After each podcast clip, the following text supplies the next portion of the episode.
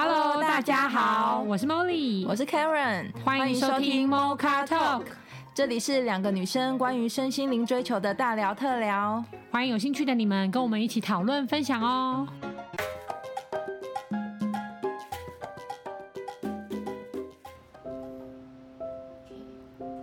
Hello，大家好，我是精灵工坊的佩蓉老师，我是 Molly。那我今天想要带来的问题，就是我想要问老师说，就延续上一集未完成的话题，就是算命啊。因为上一集我们分享了很多，可能老师讲说脑波测验嘛，然后不然就是智商或是前世今生的解读。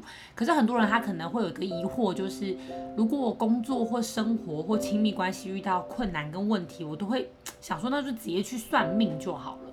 嗯嗯，那那。如果说假设今天选择的是算命，嗯、那跟刚刚老师第一集讲的这些选择，它是有什么差异呢？哦，像算命的话，通常是比较好找寻到的一个管道。嗯，嗯，因为大家接触算命应该都是从小到大吧？对，哎，包括说。呃，取个名字，算名字，哎，算名字，然后排八字，然后出生年月日什么的，斗数，紫微斗数，对，然后到现在比较西洋的塔罗，嗯，然后还有什么，什么九九宫格，哦，好像有，还有什么米卦，天使牌，米卦，然后或者是什么问一个问题一百块，然后它是用什么排盘的，哦哦哦，算是算是易经占卜吗？那算吗？也是很多哎，坊间好像算命的方式很多。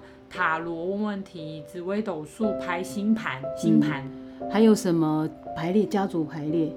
家族排列好像不太算算命，是不是？哦，对，比较不算是。OK，所以其实我是从来的个案，他们会跟我谈到算命这一块的，都是说他们在呃其他的算命师那边得到什么样的答案，然后跟我讲说呃他们得到那个答案的一个结论。嗯，那会来找我，就是因为那个结论他们不满意嘛。哦，对对，那有的人也会把我当成是算命师，他们也希望跟我讲说他们的问题要怎么解决比较好，啊，希望我直接给他们解决方案。嗯，哦，但是这不是我的习惯，我的习惯想分析他们到底是怎么想。他们的人生怎么走到这里来的？这是我比较想要知道的事情。嗯、那只要知道了他前面是怎么走来这里的概念，我再给他答案就会比较符合他要的。这是我的方式。嗯嗯、可是算命的话，他们比较会偏向于他的生辰年月日，对啊、呃，或者是他们的呃一些排盘的，就是就直接针对那个结果跟那个盘对。像易经，它就是直接卜出卦来来讲答案。那塔罗可能就是直接翻牌看他这个问题的结论。对，这就比较没有在看什么生辰年月日那个。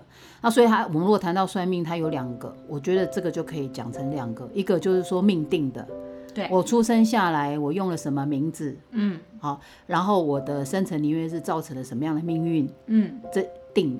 定数。命运，对，命数。命定数命数，对，嗯，然后另外一边呢，就是我现在走到这里，然后由于我翻牌或者是能量上面给我什么答案，嗯，是变动的，嗯，以这两个方向，嗯，好，来决定我今天这个问题的答案，嗯，好，那我们咨商我解读讯息场的的。资讯来告诉他答案呢，就比较偏向是刚才讲的翻牌的这一块哦，就是灵活性有变动的。对，但是我会比较，哎，我根据他讲给我提供的这些讯息来给他答案的。哦，嗯，然后加上就是我解读到的能量，好来给，所以我的东西是比较以这一个人呈现出来的能量来做解读。嗯，那这样有些人会不会有一个问题，就是说？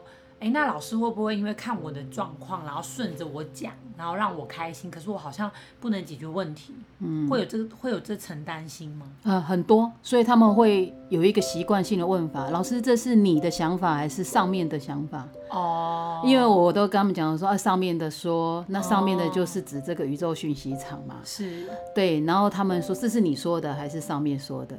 嗯，那我通常现在以前会说啊，上面说的。一律推给上面的，嗯，好，因为他们相信灵性的一个一个准则，一个指导嘛。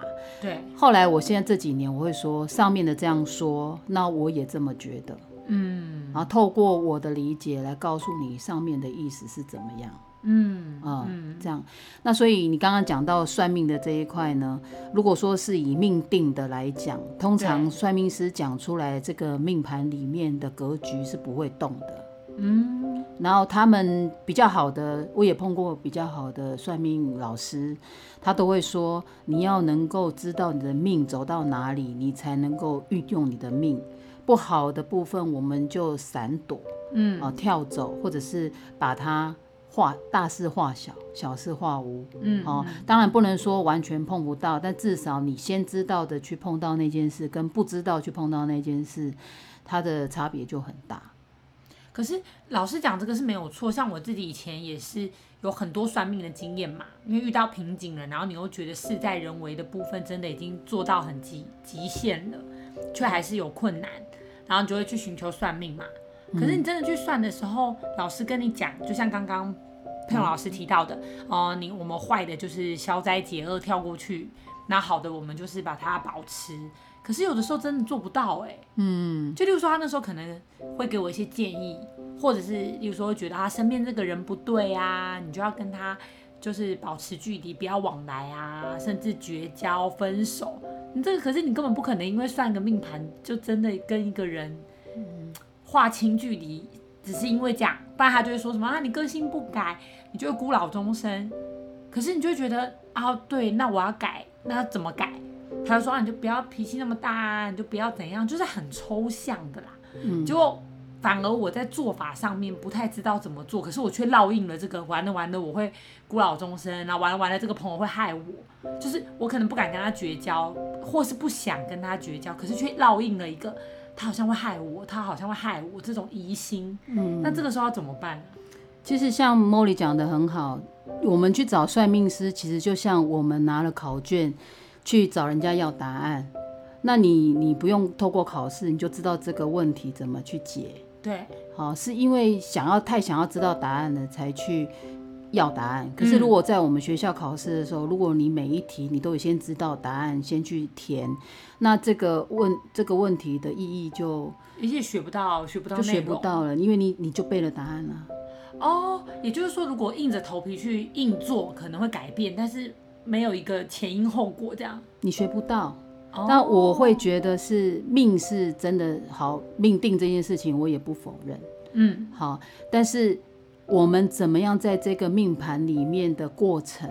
所以很多人讲说，其实过程比较重要，结论不重要。嗯嗯。那算命如果是把你的结论先给你的话，你当然先知道，嗯，我可能考得很好。嗯，哦，就好像很多人找了老师之后，真的命运变好了，他考得很好，嗯、但是中间的感受是跳过去的。哦，哦，比如说算命师老师讲说，你跟这一个男人分开，对你比较好。对，哇，他很乖很听话，直接就切断了。那么强，他可以，有的人真的很相信命运，他是做得到。结果一分开之后，算命老师又说，你只要跟他分开，你就可以找到更好的。对，哎，真的也找到更好的了。然后啊，好，一路上就是非常顺遂，都得到了他要得到的。哦，可能老师教给他的所有答案都对了。嗯。可是他有没有想过说，如果我靠我自己把整条路走到最后，虽然是很多风风雨雨，但是我学到这些感受，跟我最后得到的答案，都是我经历过这些感觉去得到的。嗯。那个我的感受跟我的力量的感受。哦。呃，跟我听着一个老师得到答案的结论，他少了什么？就少了那个我啊，那个、啊、那个那个经验，那个感觉，那个力量。对，他会把所有力量变成在老师身上。对，就老师说的好准哦。然后我以后连吃饭拖鞋要拿什么颜色都要问老师，会不会变这样？会啊，因为老师讲准了，变成他叫你不要做的，你不敢做啊。真的也不敢做，对，然后他希望你去做的会更好的，你就做啊。那这样我不就把我自己的人生有点好像交托给别人过这样子吗？嗯，对啊，啊，嗯，可是这个这个会交托的原因也是因为他都讲对啦，讲中啦，而且都蛮好的。嗯，所谓的好跟坏已经在这个这个学这个不算学习吧，这个去问状态之下相信，对。那你的力量真的就在他身上了。因为那个信力，那个相信的力量，那个信力就在老师身上。嗯，那如果说老师越强，然后讲得越准，越让你过得更好的话，你会觉得这是遇到幸运的，还是你现在听我这样讲，你会觉得其实是把力量交到人家手中？其实真的是把力量交到人家手手中。嗯，如果说你拿了这一个，你得到一个非常棒的老师，可以一直引导你，给你答案，你只要乖乖照他的答案走，一直到你六十岁、七十岁，啊，可能这个老师也很老，他离世了，完了，那你怎么办？哦，所以以前很多人，嗯，好像是有些大师，他还真的会有信徒什么殉道，哎。嗯，嗯嗯，就是就觉得好像没有大师活不下去了啊，那不知道怎么办呢？失去自己的力量。对，而且我们这样讲，其实不得不说，我们聊到这个状态还算是好的，就是至少说也不能说是好，就是他的状态是比较偏，他还算得准，然后大师有力量，然后你还真的可以人生顺风顺水。比较怕的是说他跟你讲很多不好的，然后你又做不到的情况下，虽然说已经不去算了。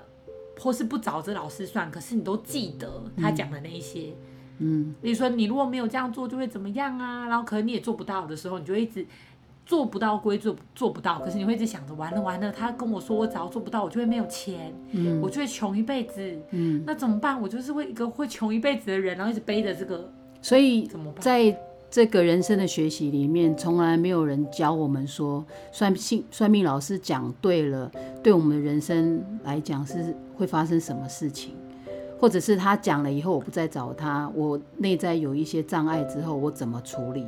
对，好像没有人去讲这一些，好像没有哎、欸。嗯啊，所以你当你发现有人算了你的命之后，你居然照着这一个人讲的在前进。然后一直在不断发生的时候，你其实对自己的生命会产生很大的茫然感、无力感、无力感。嗯，对。虽然你就开始逃避，不想要再去找找算命老师了，不想再听了。可是就像茉莉讲的，心里面的那一种感觉，就是好像我如果做了这件事情，我就会怎么样，或是烙印了。因为像我身边的朋友，就是有有比较典型的例子，就是女生嘛，就爱算嘛。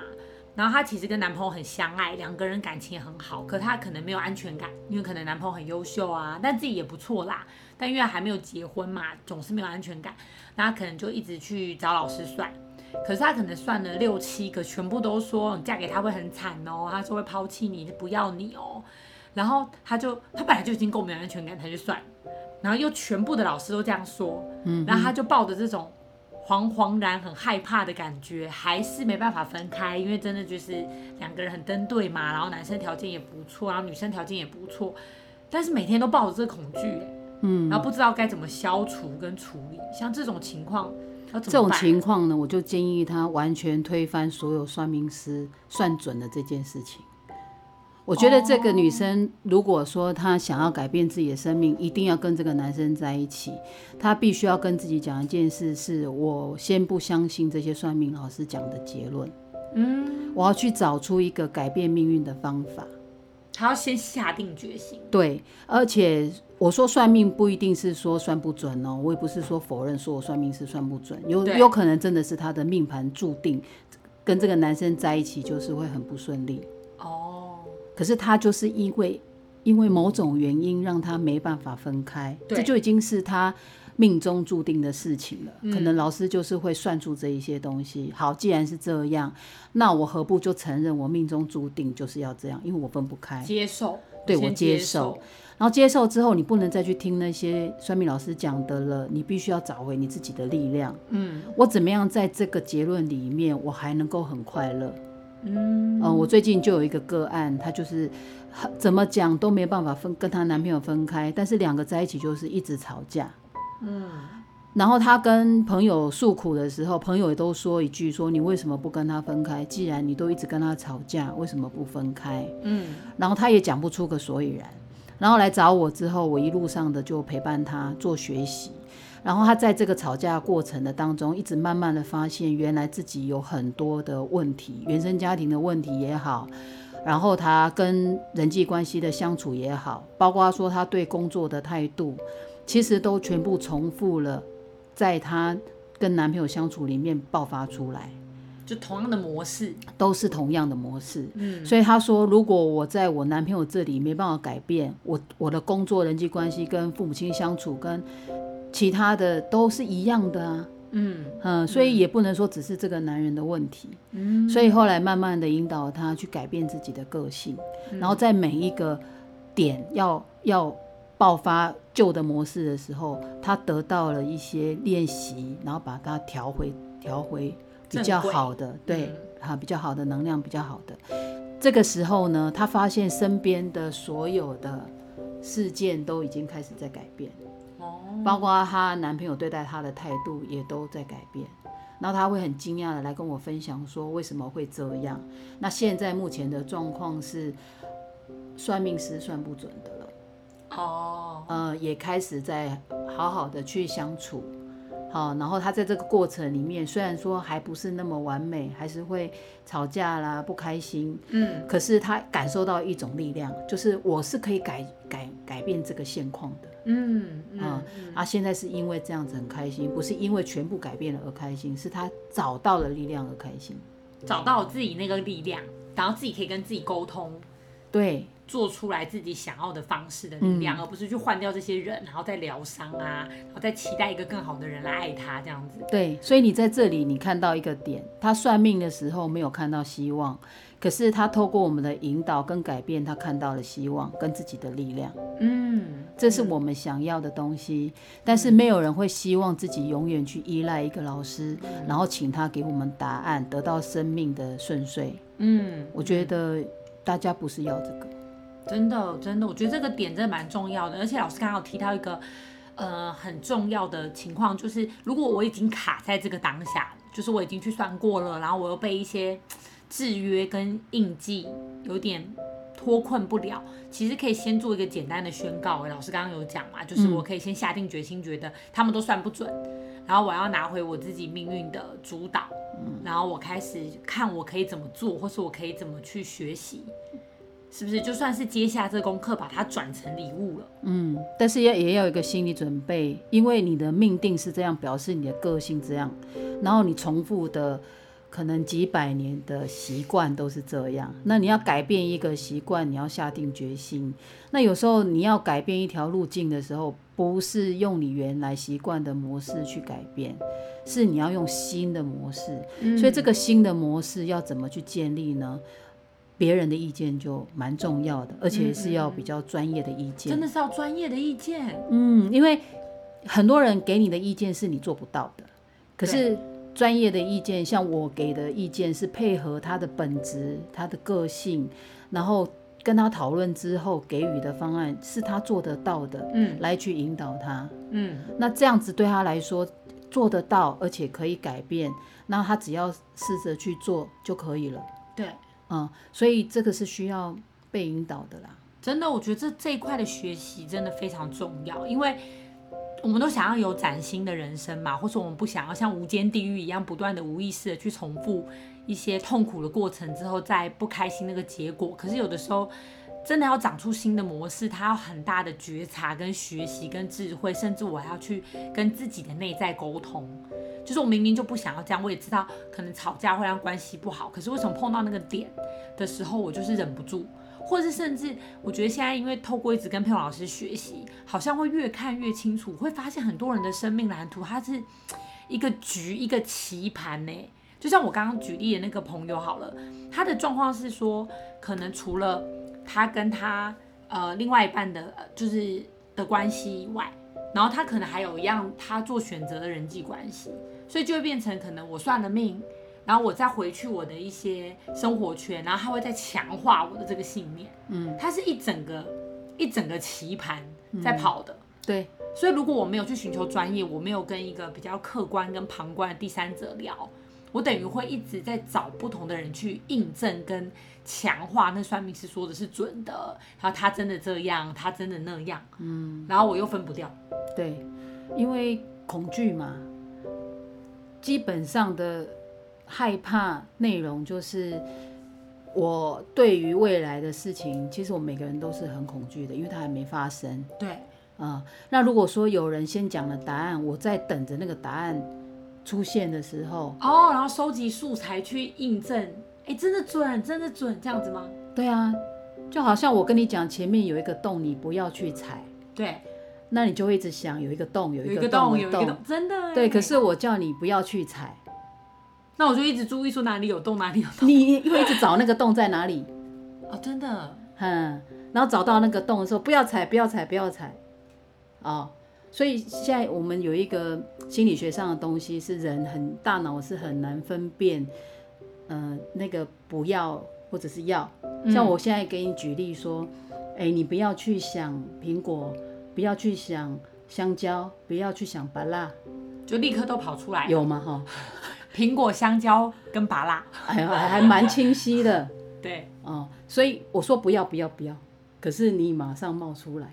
对，这就是已经是暗示。如果算命师跟你讲说，哦，你不要跟这个人在一起，对，你不要喜欢这个人，因为他在你生命里面很重要，影响非常大，而且他会害你。对，这种超难的。然后那个不要不要不要，其实你没有听到，你只会你的大脑只会感觉到这个人会害我，这个人对我的影响很大。嗯，然后你一回家之后呢，你就会沉浸在他讲的后面这些东西里面，你不会去告诉自己说不要不要不要。嗯，人的人的这个大脑的机制是这样。那你会越是这样子的时候，你就越跟他相处的时候，你就越会去找到他不好影响你的，而且未来会受他影响的点，就一直去对号入座啦。因为你要证明那个算命师讲的好像是对的，嗯，所以他只要做出算命师讲的一点点的东西，你就说哇，你看人家真的讲的好准哦，嗯，事实上是你已经被植入了，连朋友带带去。介绍你去认识的那个算命师，都跟你说他好准好准，他什么都讲中了，所以你一回家就要印证他好准这件事。嗯，哦，人的大脑就是这样，所以找了算命师之后要小心的点就是有，如果说他有这种暗示的方式，在你脑海里面有可能会拿不掉。嗯嗯，那智商的话不同的是什么？智商师的动机都是在帮你厘清。嗯，好。那智商师的暗示的方式，通常都是给予正向能量的。对，嗯，你可以开放你的可能性，你会发现对方有很多地方是你没看见的面相。嗯。或许你现在很生气，可是有可能你不生气之后，你会看到他更好的表现。嗯。你可不可以缓一缓？如果我这样讲的时候，你就会发现我那些可不可以呀、啊？或许啊，什么被你挑掉，你只会记住哦，我得缓一缓，我没有看到他新的面相。嗯，好，这是在我们智商里面会运用到的一些技巧。嗯嗯，真的，这个这个部分我真的一定要分享一下。我觉得这个部分其实老师对我的帮助也非常大。嗯。因为老师那时候，因为我以前可能我的个性也是比较比较极端、比较偏激，然后重视效率嘛，我就觉得哦，好像事情好不好，那我是不是说这个人不对，或这个状况不好，那我就直接舍弃掉？但其实你会发现根本就舍不掉。然后老师给我们的观念都是，你缓冲一下都会有更好的做法，你换掉这个人，你还是有另外一个人承接这功课啊。因为我自己跨不过去，好比我刚刚举例的那个故事，我的朋友的故事，他可能是不相信自己值得被爱，或是不相信，呃，有人会爱自己。假设他是这个课题，那其实真的不是说换掉另外一半就可以解决的。嗯，但多数人真的都不太喜欢去面对自己的问题，他都要要一个答案。所以你可不可以跟我讲答案就好了？然后我不想学习，就是我很懒得动脑，或是我很害怕，就是我不能掌控。嗯，那我觉得这点就很可惜。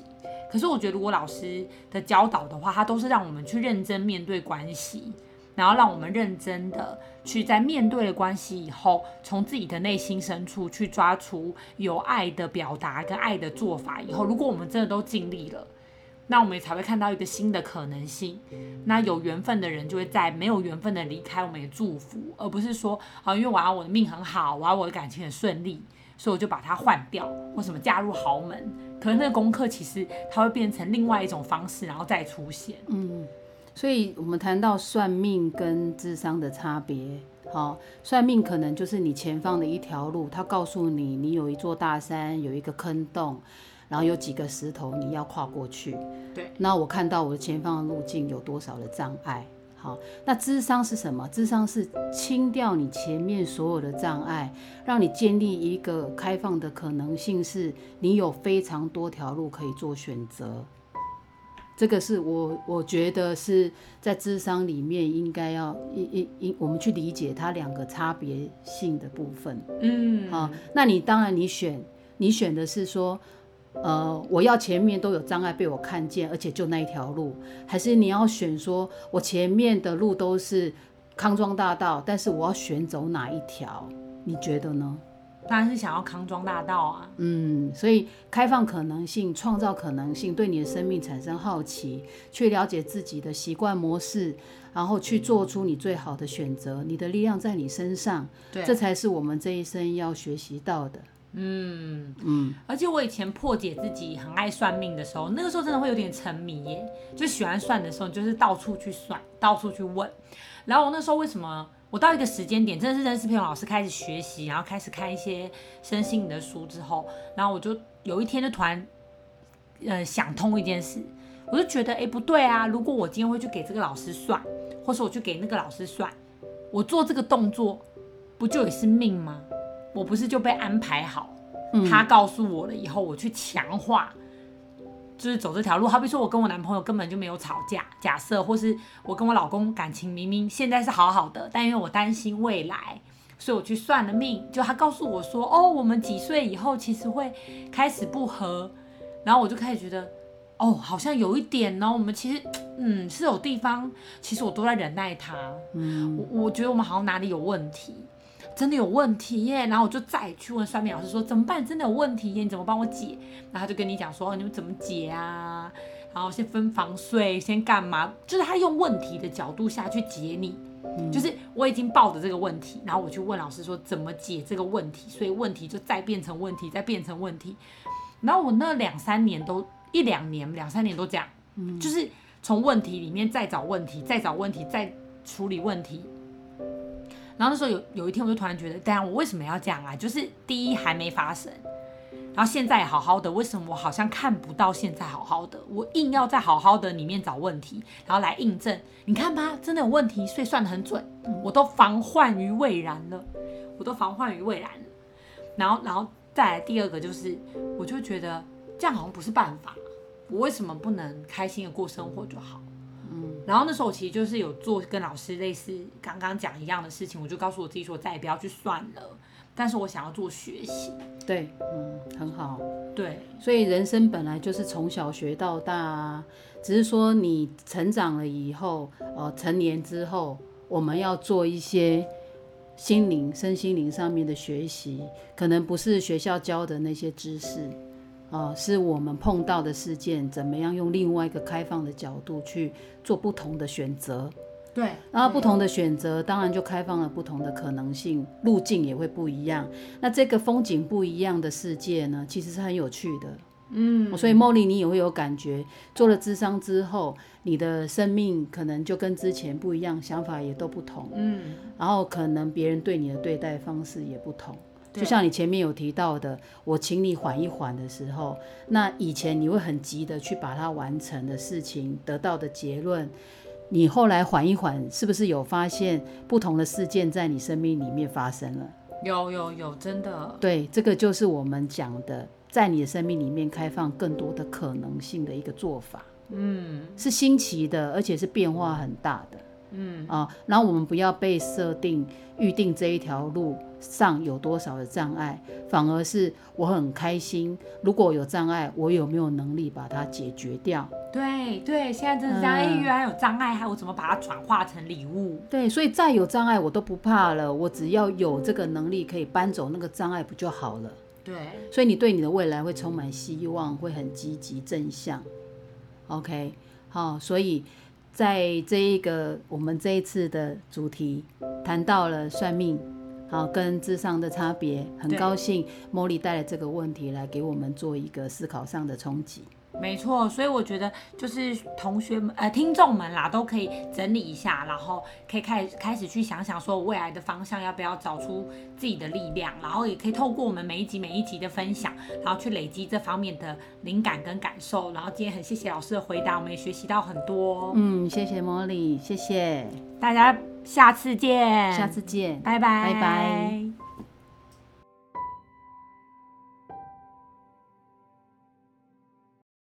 你在乎你的生命吗？你喜欢你的生活吗？你想要真正的快乐吗？你是否希望更加深入了解自己呢？